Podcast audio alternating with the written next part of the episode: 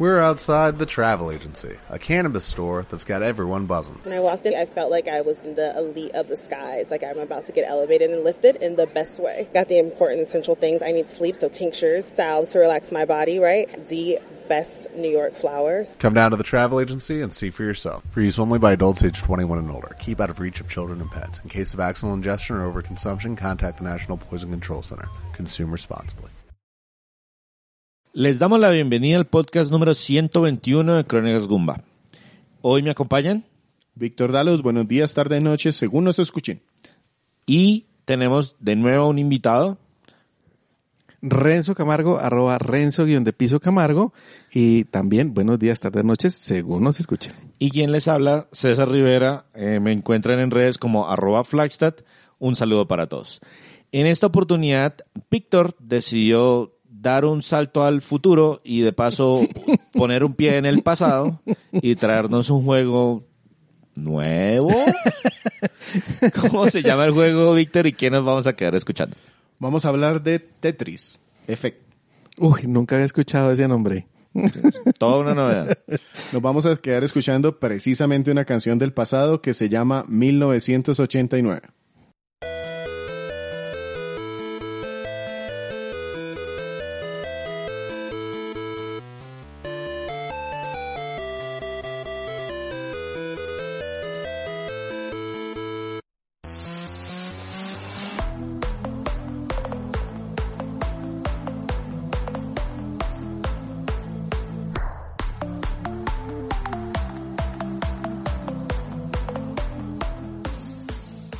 Tetris Effect es un título, es como una renovación, un relanzamiento, revitalización de la franquicia de Tetris. No, Exactamente es Tetris. Sencillamente Tetris lanzado en el 2018 y actualizado en el 2020.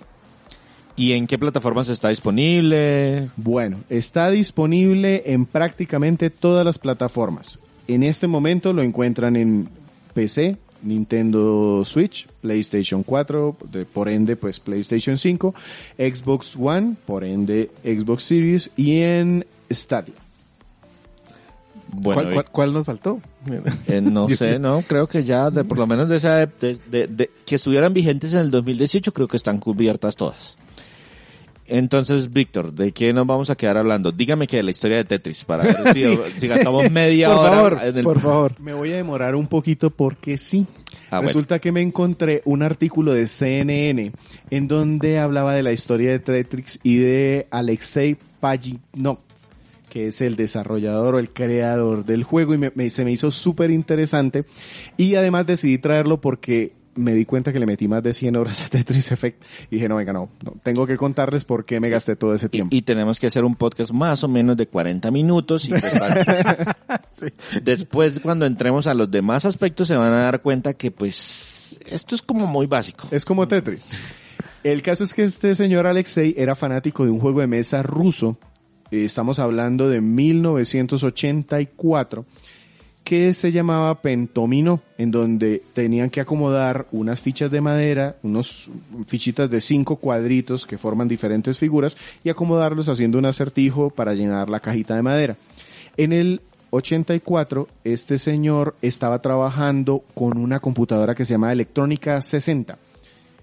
Recuerden que estamos en el 84, antes de Internet, antes de los Windows que nosotros conocemos y todo Y eso. durante la época de la Guerra Fría, la Unión Soviética, comunismo en, toda, en, su, en su máxima expresión, etcétera, etcétera. Correcto. Este señor entonces, para aprovechar o tratar de entender cómo funcionaba esta computadora, em, diseñó un juego, hizo cuadritos de cuatro, eh, figuras de cuatro cuadritos, los tetróminos, y empezó a tratar de jugar en la pantalla de su computadora, que apenas estaba aprendiendo cómo funcionaba, a ver si podía generar algún tipo de movimiento, algún tipo de acertijo con estos cuadritos, y a modo de, digamos que intercambio entre sus colegas, le dijo, mire, pude hacer este desarrollo y este código, pruébelo a ver si usted cómo, cómo lo ve.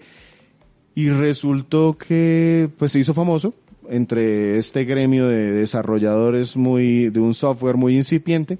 En el 86 Eh, Eh, al- ¿Por qué se cambió a, a, cuatro y no dejó el- los cinco? porque encontró muy difícil meter cinco figuras porque Mm. la cantidad de configuraciones era mucha. En cambio, cuando eran solo cuatro, eran siete figuras de base. Ya, claro. bueno, siete ya las puede manejar esta computadora, dejémoslo así.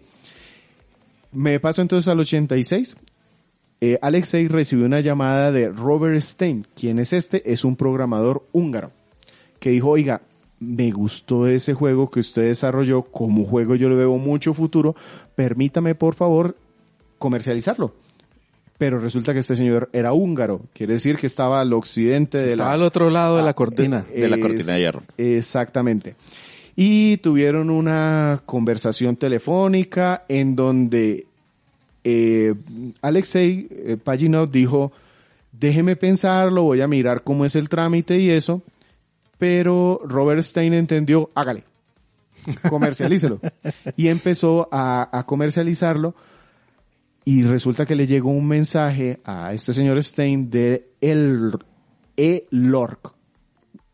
Eso suena extraterrestre, pero en realidad es la organización que se encargaba en la época de la Unión Soviética de todo lo que tenía que ver con exportaciones. Todo lo que fuera exportación de tecnología tenía que pasar un filtro muy estricto del gobierno y esta compañía se encargaba de dar el visto bueno para que lo hiciera. Resulta que llamaron a Stein y le dijeron, oiga señor, usted está haciendo un negocio ilegal con propiedad intelectual rusa. Entonces le tocó a este señor ir a presentarse, ir y venir, cartas. El caso es que duró dos años en eso hasta que logró que le dieran el permiso con unos lineamientos claros. Le dijeron, listo, usted va a poder comercializar esto, pero debe mantener primero los caracteres cirílicos, o sea, los del Sí, los- el alfabeto que ruso. utilizan en Rusia. Y otra es que debe mantener unas imágenes que den clara identidad al producto. Ah, Ahí debe haber cosacos, debe haber una música que más o menos suene así. Usted puede hacer todo lo que quiera con ese juego, pero debe mantener esas reglas. Y listo. Se hizo, eh, empezó este señor en computadoras en el Reino Unido y en Estados Unidos. Varias marcas de computadoras que había en ese momento empezaron a comercializar el juego y les fue bien tanto que no pasó desapercibido para las compañías de consolas y llegaron de las más grandes Atari y Nintendo que em, se fueron hasta Elrog y dijeron venga nosotros también queremos llevar esto pero a una consola y le dieron la última palabra a Alexei Pajinov de decir bueno a quién le damos los derechos a Atari o a Nintendo y este señor Alexei dijo de que desde el principio le había gustado mucho más la forma como Nintendo se identificó con el juego. Y decía que uno, uno de los ejemplos era el eslogan que habían llevado para hacer su presentación. Atari eh, le puso como subtítulo Tetris, The Soviet Mind Game. Mm. Sí, el, Ya, claro. El juego- el juego mental soviético. Mental soviético. En cambio, Nintendo tenía como subtítulo From Russia with Fun Ah, ok. de Rusia con diversión. Entonces eso le dio el, pues por decirlo de alguna manera, le dio, le dio From la, Russia with fun. Eso, eso no, no, no, no suena muy chévere ahorita, ¿no? Justo Sí, ahorita, sí, en justo en este 2022, momento, en no el suena momento que estamos chévere. grabando el podcast, no. No. Pero pues, estamos hablando de 1980 y no me acuerdo cuál. 86, ¿no era? 88. El caso es que esto ya le dio a Game Boy precisamente su punto fuerte porque lo catapultó para quienes no de pronto no lo tienen en mente Game Boy se lanzó en 1989 y uno de los juegos que acompañó ese lanzamiento y que prácticamente iba con la consola era No, prácticamente no, iba con la consola. Era el, el que todo el mundo estaba diciendo, pero ¿por qué no lleva un Mario? No, uno de los representantes de Nintendo dijo, no, Mario es muy divertido, pero no es para todo público. Esta cosa que acabamos de licenciar, que es Tetris, esto va a pegar con todo el mundo. Probemos, láncelo, hágame es que- caso. Sí, no, y es que el que Guiño, no jugó guiño. Tetris, sí, no, el que no jugó Tetris de, de pelado, pues de, de pelado para nosotros, más bien, el que no jugó te- Tetris en la época de los noventas no, no existía. 35 millones de unidades de Tetris comercializadas en la Game Boy. Ya con la caída del muro, eh, Alexei entonces dejó Moscú, se mudó a Estados Unidos en 1991 y junto a otro amigo, Hank Rogers, montaron una compañía que se enfocó en Tetris, pues eh, fue su gran propiedad inte- intelectual, pero no empezó a recibir dinero sino en 1995 porque como tenían contratos con otras compañías para la comercialización, hasta que no se acabó este ELORC, esa, esa compañía, esa Sí, sí, sí. entidad, La- la entidad rusa. hasta ahí no pudieron ellos empezar a ganar dinero. Y aquí me salto a un, em, una presentación que hizo Alexei Payinov en el simposio DICE. Eh, para quien de pronto no lo conocen, se llama, eh, son siglas que significan Design, Innovate, Communicate and Entertain. Esta es una conferencia, simposio, realmente es un simposio, es una gran, un gran espacio en donde las personas que están involucrados con el entretenimiento, sobre todo electrónico, eh, desde el 2002, año con año, han venido compartiendo sus, sus, Sus experiencias, sus... experiencias. Entonces hay charlas de desarrollo, charlas de psicología sobre los juegos, cosas así. Y aquí él habló de toda esta historia, de lo que acabamos de hablar, pero también hizo como una breve reseña de lo que su compañía ha venido modificando en Tetris a lo largo de los años para hacerlo el juego de, hace- de puzzles más longevo de la historia. De, de acuerdo, que no, que no hay mucho para cambiarle, ¿no? Porque pues, Pues es- la, la premisa es es bastante, bastante- básica. Bueno, en 1993 es, hay un hito aquí y es que Tetris fue el primer videojuego que llegó al espacio y se ganó un Guinness Record que se reconoció en el 2014. Eh, O- ok, Tetris- buena, buen, buen pedazo de información. Este, esto- estos son puros datos cocteleros. Sí. El, el siguiente es que Tetris en 1997 por primera vez se aventuró con las tres dimensiones. En el Nintendo 64 sacó un juego que se llama Tetris Sphere, en donde trataban de poner como las piezas en una esfera. Más o menos, a mí no, no me gustó mucho, pero ahí funcionó. Luego en el 99, también en Nintendo 64, New Tetris agregó cuatro jugadores simultáneos. Eso es algo que no se tenía antes. Espera, es- ya estamos en la sección de varios porque yo tengo un varios que, que vienen como más atrás. Dígame. ¿Se Sí, acuerdan sí. que Atari y Nintendo ambos querían la licencia del Tetris? Atari lanzó una serie de cartuchos sin licencia para la NES bajo la marca de Tengen.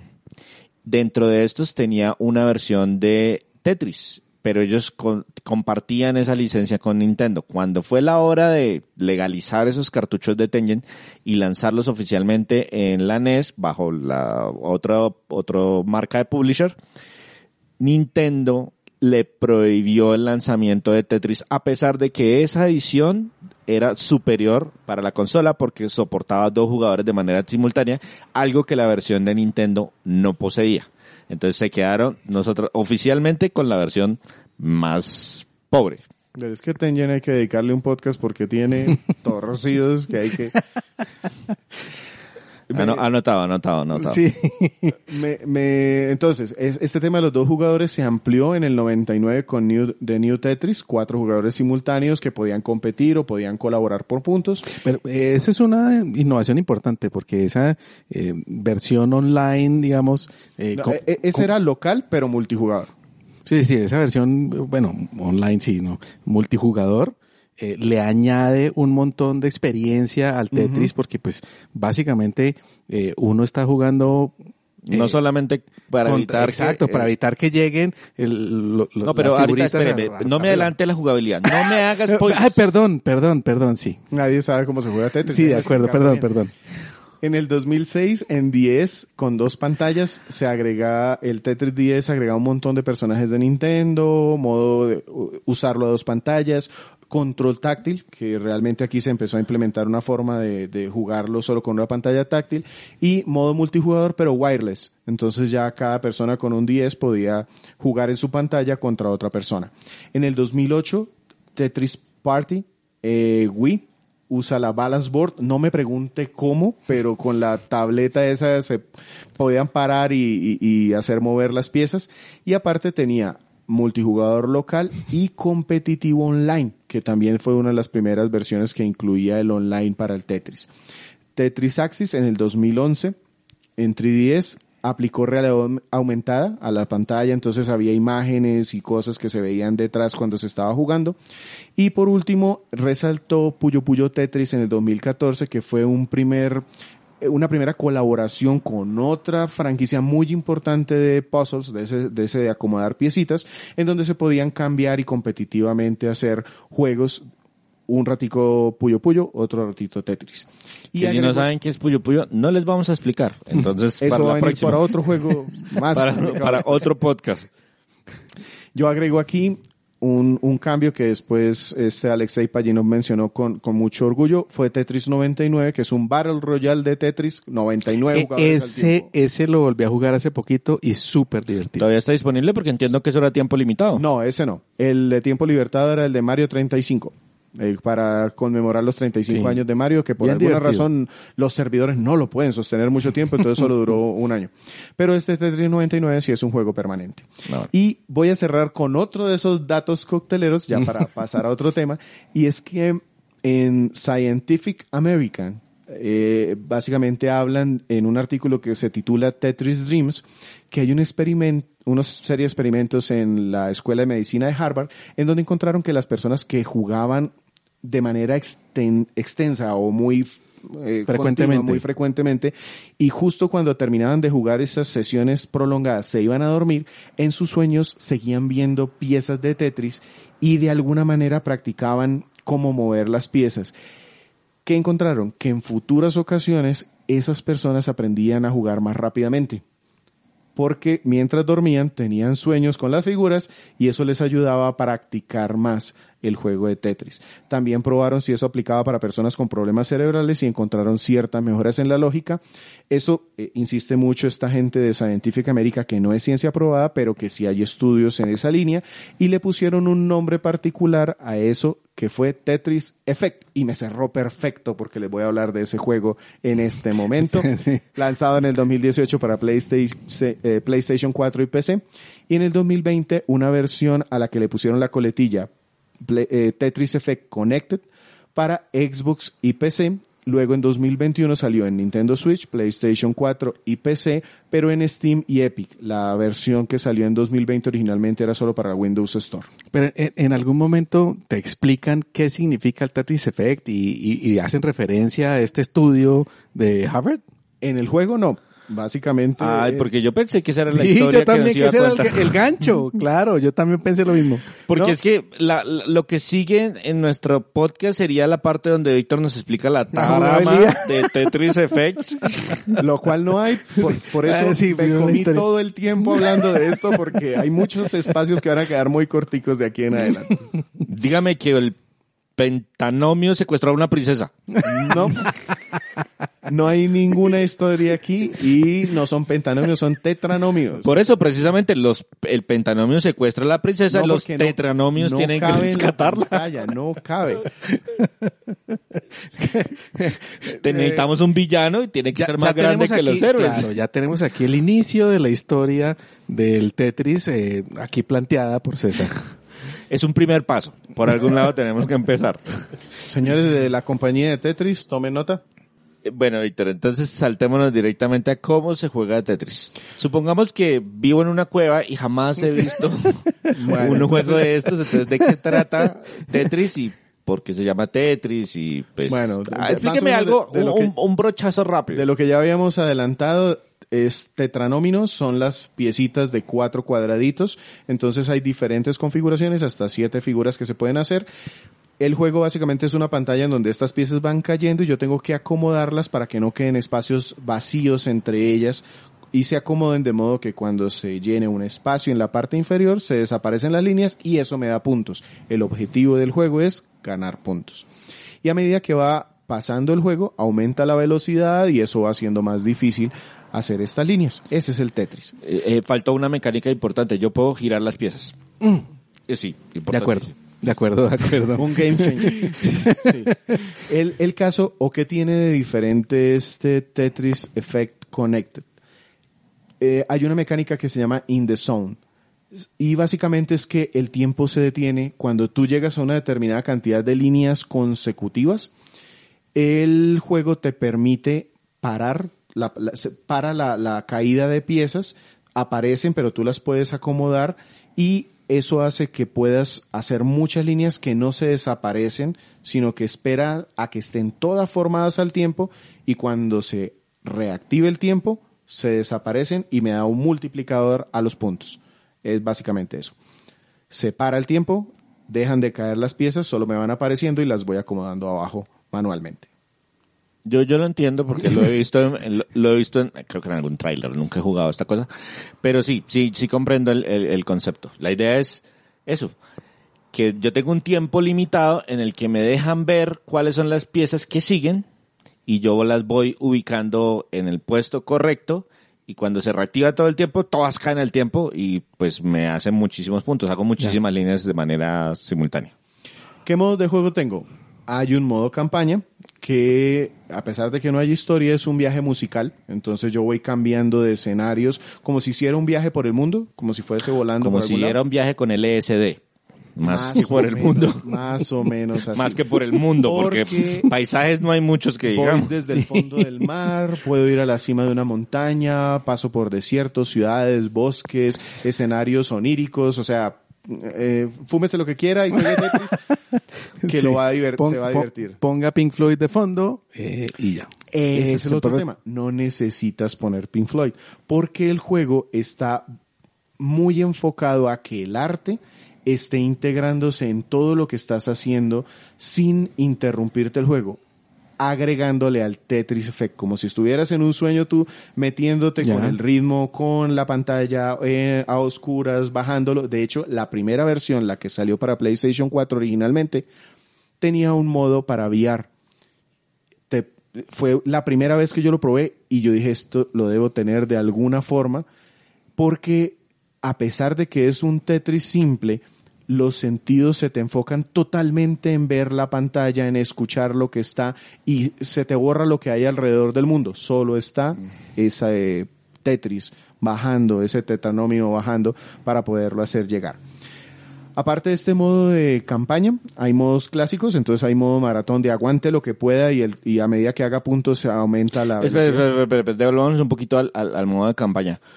Eh, si decimos que la- el objetivo es hacer puntos, me imagino que para pasar de nivel tenemos que hacer una cierta cantidad de puntos o, Así es. o una cierta cantidad de líneas o cuál es el criterio para cambiar de mundo? puntos. Normalmente son puntos. Entre más líneas consecutivas hagas o un mayor paquete de líneas al tiempo logres, te dan mayor cantidad de puntos. Y en el modo campaña también hay algunos jefes, de alguna manera, te pueden ir atacando, pero lo voy a hablar un poquito en el modo multijugador ahora porque gana. Modos clásicos, maratón, como les decía, modo sprint, entonces te dicen, tienes que hacer un número determinado de líneas en este tiempo. El, entre menos tiempo... Y si no alcanzo, las coloco en el backlog y le digo a mi Scrum Master que la siguiente... la el el otro sprint, eh, Chi- chiste ahí- interno, chiste interno. Sí, tienen que hacer otro sprint y luego el backlog y bla, bla, bla. El caso es que esto tiene mucho de ver eh, le- leaderboards, entonces tu mejor tiempo se publica y compites contra otras personas o contra tus, eh, tus amigos, cosas así. Entonces ese es otro de los aspectos que te motiva a estar jugando esto. Aparte hay un modo ultra y master para lograr una puntuación determinada en un tiempo definido. No es un número de líneas, sino una puntuación en un tiempo determinado. Por- Porque ahí como, como cambia el tema de tener multiplicadores si son más de una, entonces pues puede ser diferente. Y el Correcto. tema es que, pues, una de las mecánicas que no mencionamos, porque pues son mecánicas avanzadas para el modo Ultra y Master, es que uno puede a- a- hacer que la figura caiga más rápido. Entonces, ah, sí, de acuerdo. de acuerdo. en esos uno tiene que jugar con el tiempo, tiene que aprovechar, Correcto. correr Claro, claro, con claro. las figuritas para... Moverla y bajarla de una vez. Exactamente. Hay un modo nuevo aquí que se llama Relax, precisamente para aprovechar todo este espacio, la música y los gráficos. Aquí ya no hay game overs, es sencillamente juegue y juegue y haga líneas y no le aumentan la velocidad, es juegue, juegue todo lo que quiera para deleitar los Es el- sentidos. el relax. Tetris. Es Espera, tengo una Pero en- pregunta. en un ¿Y- segundo, y sí, si o se sea, llena la exacto. torre. No, se desocupan las líneas y sigue, porque lo Ah, único que quiere es que tú sigas eh, Ah, tratando de acomodar líneas y ver cuánto te, cuánto tiempo quieres estar ahí. Sin presión, sin presión. Modo multijugador. Esto fue lo que se agregó con la coletilla Connect y realmente cambia el juego y lo que ameritó que se lanzara posteriormente en toda la cantidad de consolas que se lanzó, como les decía. En un modo de tres jugadores, no sé por qué dos o, o cuatro, pero son tres, es cooperativo cada uno juega en su propia parte de la pantalla haciendo sus líneas y en algún momento, cuando ya en conjunto tengan una cantidad de puntos, llega un jefe. Ese jefe es controlado por una inteligencia artificial y lo que tiene como diferente es que debo hacer una cantidad de puntos para derrotarlo. Es como cada vez que yo hago una línea, le hago daño a ese jefe y le desocupo la línea de vida. Que tiene en Pero, particular- pero, pero el, el jefe juega en contra Sí. de uno. O sea, es decir, él también está haciendo Él líneas y me está haciendo daño. Exactamente. Él Sí, porque está- le iba a decir, no ha cambiado mucho con respecto a todos los demás modos. Yo tengo, sigo, sigo- sigo haciendo puntos. él me hace, nos puede hacer daño al equipo y deshabilitarnos o lanzarnos castigos, realmente es lo que hace. ¿Qué son Ah, los bueno. castigos? Me lanza basuritas o piezas desordenadas que me entorpecen mi, mi acertijo. ¿Qué le agrega interesante esto? Que el modo in the zone también aparece acá, la mecánica. Quiere decir que si los tres hacemos una cantidad de líneas consecutivas, se para el tiempo, pero algo nuevo es que nos unen los pozos de los tres al tiempo. Entonces yo puedo poner piezas en un escenario de los tres, en el de cualquiera de los otros dos jugadores, para buscar hacer las líneas y vamos bajando piezas por turnos. Y de nuevo, cuando el tiempo se detiene, yo acomodo piezas hasta que logro hacer una cantidad de línea y cuando el tiempo se reactiva, todo ese daño se va contra el jefe para hacer un daño masivo y lograr avanzar eh, contra los demás jefes. Aquí hay una temática que es como si fueran constelaciones, entonces yo juego contra Virgo, contra Escorpio y esos son los jefes finales, también cambiándome el escenario como en unas Esto constelaciones. poco a poco se convirtió en Caballeros del Zodíaco. No, algo medio sí, bastante Sí, psicodélico. tengo que ir por todas las casas de los- del santuario para lograr... Si ven, sí tiene trama. Lo que tiene que hacer es ponerle al final Atena para rescatarla y sale. Y sale. Hay otro modo multijugador que es Versus, entonces también el Connected, pero en esta ocasión podemos jugar tanto local como online y aquí pues si ya es atacar a los demás, puedo hacer el in the zone, hacerle eh, daño, enviarle basurita a los demás o hacerlo Eh, yo, yo no entendí muy bien lo de la basurita. ¿Qué, qué significa enviarle basurita? piezas desordenadas que se básicamente O sea, que, que bajan todas y que usted no puede hacer nada al respecto. o me mueven hacia arriba el, el acertijo, abajo Ya, O sea, quedan ok, huecos. queda una línea adicional con huequitos. Con huequitos. Exacto. Todos estos modos de Víctor, juego- Víctor, Víctor, por favor, ya no lo comentó aquí en privado, pero tiene que admitirlo en público. Me cuentan que lo estaban masacrando en el modo de versus. Por supuesto. Por supuesto, porque yo tengo una maestra de Tetris aquí viviendo junto a mí, no lo sabía. Vamos a ver si podemos obtener dinero de eso, pero por ahora lo que ha ganado ella es bajarme la autoestima, porque mi, mi- mi esposa me da unas tandas en esto de una forma impresionante.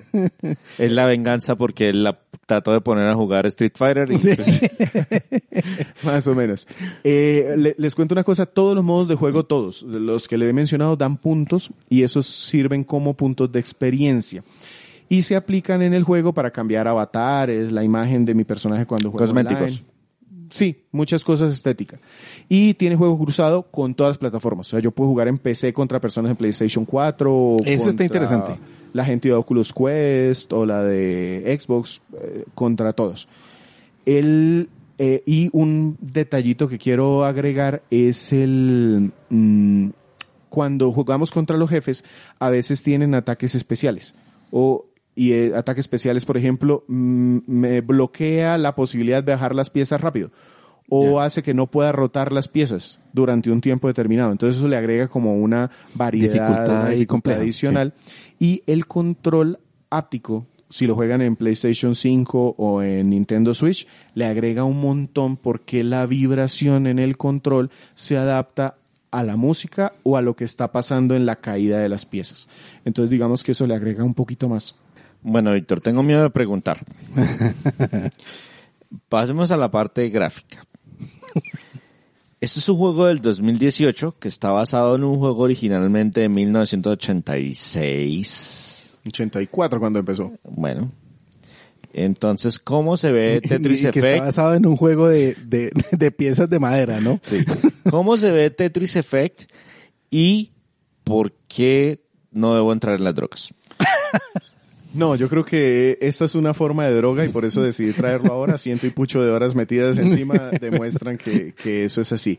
Eh, gráficamente, digamos que los, teta- eh, los las fichitas, pues los tetadóminos son los mismos, ahí no cambia nada. Lo que cambia realmente es el, el entorno en el cual se está jugando el juego. El modo de un jugador empieza con una composición artística basada en un tema. Entonces, por ejemplo, el fondo del mar y se ven entonces partículas como si fuesen el Flotando. mar, flotando, como si las piezas fueran espuma, bueno, algo así. Y van de pronto cambiando al fondo y se convierte en una silueta de un animal. Sí, Y- yo, yo originalmente lo estaba imaginando un poquito diferente, pero ya, ya, ya lo entiendo mejor, porque yo me estaba imaginando que pusieron un fondo de un acuario y pues Sí, y sí, sí, yo también. jugando Tetris, pero, Sí. Con un fondo de acuario y ya. pero con un fondo de acuario y ya, pero creo que es un poquito más Sí, eh, elevado. mucho más elaborado. Sí, porque resulta que a medida que se va creando o que se va moviendo el juego, se va creando una silueta y esta silueta se va moviendo al compás de la música y de pronto todos estos puntos que aparecen como si fuese el mar forman una ballena y de pronto esa ballena da un salto y salpica la pantalla y esa pantalla salpica las piezas del Tetris que, con las que yo estoy jugando o si estoy en el nivel del desierto todo se ve como más sólido, pero de pronto el sol puede llegar a cegarte en algún momento porque se está moviendo en el firmamento. Es, es muy interactivo a pesar de que tú solo estás moviendo piecitas de Fichas. Tetris. Es, es difícil de describir, pero realmente es digno de ser experimentado. Como les decía, esta versión del VR funciona muy bien. En Switch se reduce algo la definición. Estoy pasándome como entre extremos de, de, de la tecnología. Eh, pero en todos casos 60 frames por segundo porque indispensable. Sería el colmo, la Sí, verdad. no tengo tiempo para reaccionar en el microsegundo que me van a tirar el poder. Eh, y una ventaja de pronto que yo probé en el Nintendo Switch, que es una de las consolas donde más tiempo le he dedicado porque lo tengo en PC y en Switch, es el negro en el- las pantallas OLED. Funciona muy bien porque como el juego permanentemente en el estilo artístico juega con contrastes, con dar tonos, con psicodelia, con temas oníricos, el tema de que el negro sea un profundo y los brillos negro sea negro. O sea, mejor dicho, la pantalla juega un papel importante en cómo se juegan esos contrastes. O sea, que si yo lo juego en mi PlayStation, lo que sea, si tengo un buen televisor con buenos contrastes de negros también se vería bien. Así es. Listo. Así es. Eh, de hecho es tan inmersivo que yo lo, lo juego en, en la noche, pues cuando antes de dormir un rato y lo, lo pongo y mi esposa me coge de la pierna porque se da- yo, yo estoy llevando el ritmo con, la- con el pie. porque termino muy, muy, muy concentrado en Sí, lo- muy metido en el juego. Así es. Listo, Víctor. Entonces, eso es como se ve de Tetris Effect. Estamos hablando de Tetris. Ahora, ¿cómo, se- cómo suena? Porque pues yo recuerdo un par de canciones Tan, icónicas. tarán, tan. Sí, La que eh, claro, de escuchar obvio. de 1989. Sí. Y otro tema que se llama Bradinsky.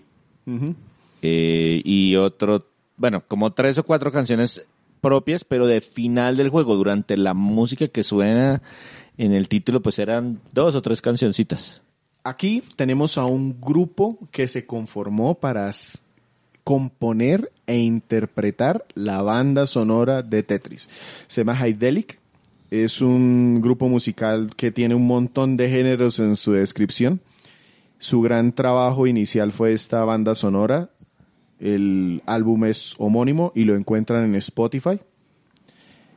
Eh, de hecho, fueron nominados al BAFTA por la composición hay mezclas muy interesantes, eh, tecno, hay tecno en muchos eh, de los niveles.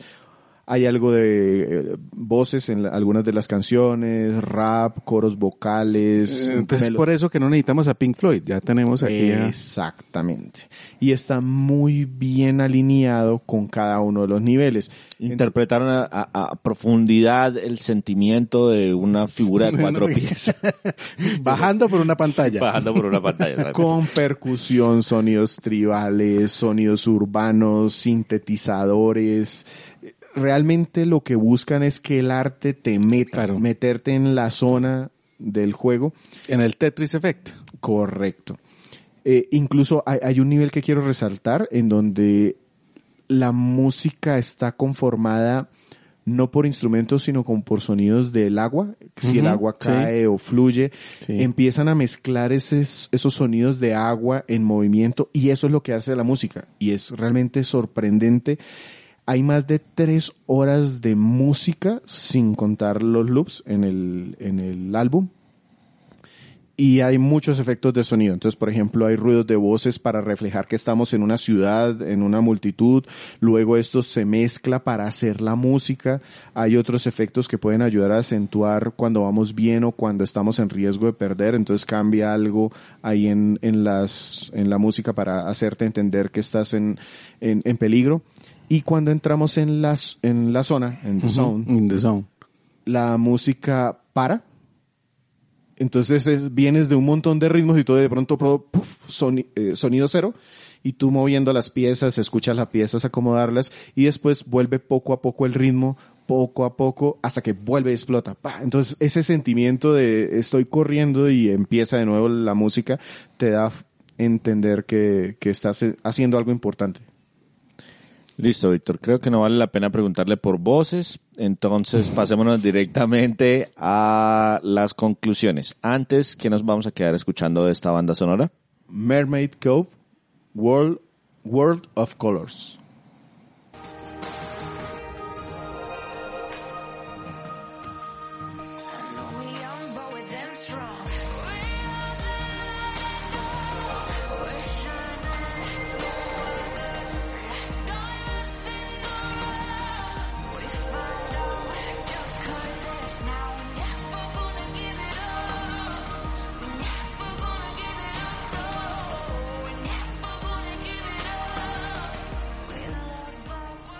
The Tetris Effect, un juego de acertijos lanzado originalmente en el 2018 para múltiples plataformas. Venga, pero yo, no, antes de pasar ya a las conclusiones, quería preguntarle, ¿efectivamente hubo Tetris Effect? Es decir, ¿durmió con, con Sí. y, y soñó con piezas bajando por la pantalla? A mí Sí. me pasaba con otro tipo de juegos, pero sí, sí, ¿Sí se pasa? completa, sí pasa.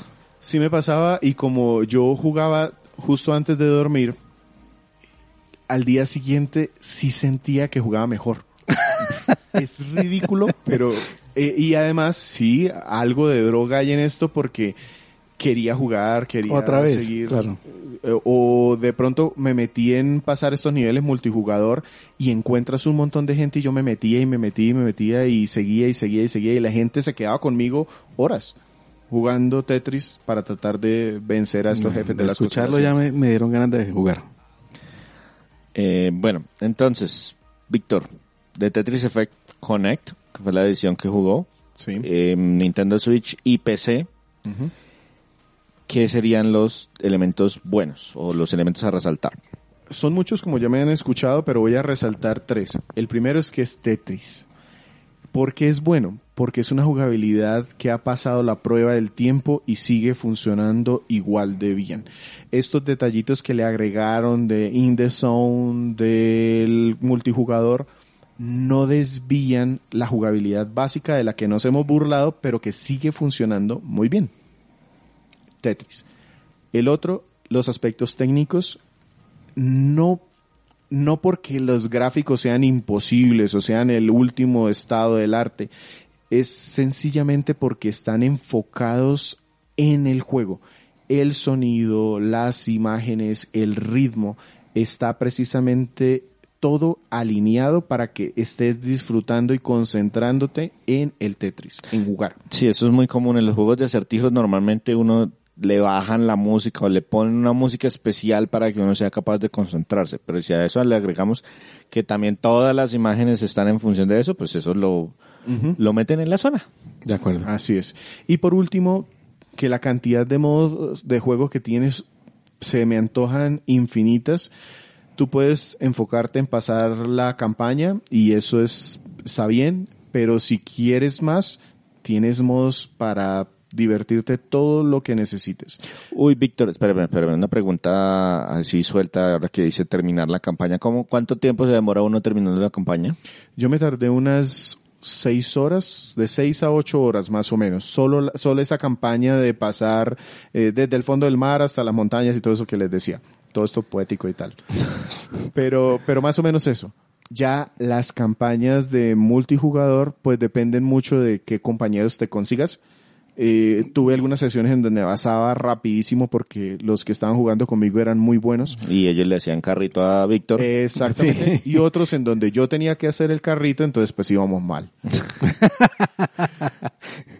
No hacía carritos sino Listo, ancla. Víctor. Entonces, ¿hay aspectos malos para Tetris Effect? Tengo dos que depende de la persona, pues pueden llegar a ser o no muy malos. Eh, ¿Qué es Tetris?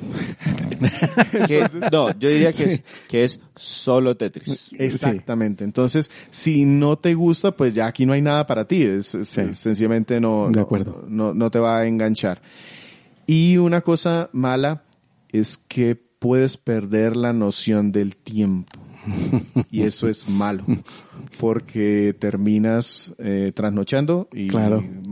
le- Además porque uno quisiera jugar este juego muy en la noche, con poca luz, para poderse concentrar y para poder tener el Tetris Effect, entonces termina trasnochando. a mí me pasó. Y pues no todo el mundo puede darse el gusto de que si yo trasnocho me levanto tarde. De acuerdo. Listo, Víctor. Entonces llegó el momento de darle una calificación. ¿Cómo calificamos este título y a quién se lo podemos re- recomendar? A ver, yo lo pensé bastante. Porque ustedes me han escuchado y creo que saben más o menos por dónde va. Y mm, yo tengo que decir que es uno de esos pocos juegos que considero indispensables.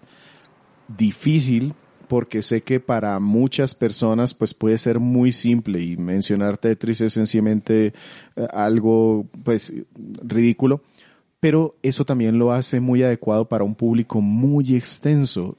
Tetris lo puede jugar prácticamente cualquier persona y creo que esta es la mejor versión de Tetris de la historia, fácilmente. De pronto eh, sería mencionar que si quieren probar el juego antes de, de gastar el dinero como para saber si de verdad les gusta Tetris, pues hay cualquier cantidad de versiones de Tetris, incluso gratuitas, como para decir, oh sí, si la mecánica básica más o menos se identifique con ustedes, pueden ir a buscar este Tetris Effect. Claro, y, y adicionalmente estamos hablando de que si esta es la mejor versión de Tetris, desde 1984 hasta 2022, estamos hablando de un juego indispensable. Por lo realmente. menos la que yo he probado sí es la mejor. Y decir que esta se encuentra en Game Pass. Entonces, pues si tienen posibilidad en cualquier computadora, pues, lo, bueno, no en cualquiera, pero sí lo pueden probar eh, a no muy, muy alto costo. Eh, y es un tema difícil de describir porque la jugabilidad es muy simple, pero todo lo que te arrastra alrededor lo hace una experiencia. Y eso fue lo que me llevó a, primero traerlo, porque lo dudé muchísimo. Yo, si será que, que quiere alguien escuchar de este podemos juego? hablar por cuarenta y tantos minutos de Tetris. Pues sí. De acuerdo. Listo, Víctor. Entonces, eh, nos despedimos. El día de hoy estuvieron conmigo. Víctor Dalos, me encuentran en arroba de Dalos. Muchas gracias por escucharnos el día que ha sido hoy. Nuestro invitado, al quien agradecemos eh, que nos haya acompañado en varios podcasts. Bueno, no, muchas gracias a ustedes por invitarme siempre. Como siempre les digo, me encanta, me encanta estar aquí con ustedes y pasar este, este rato. Me pueden encontrar en Twitter como arroba renzo de piso camargo y eh, los espero en el, pros- en el próximo podcast que podamos estar juntos. Y César Rivera me encuentran en Twitter como arroba Flagstad y los invitamos de verdad a que nos sigan en cualquiera de nuestras redes sociales, ya sea Facebook, nos encuentran como Crónicas Gumbas, Instagram nos encuentra como Crónicas Gumba, Twitter nos encuentra como arroba Crónicas Gumba, somos bastante consistentes, no solamente en nuestro nombre, sino también en la cantidad de contenido que producimos y de verdad nos sirve muchísimo que interactúen con nuestras publicaciones. Hasta pronto.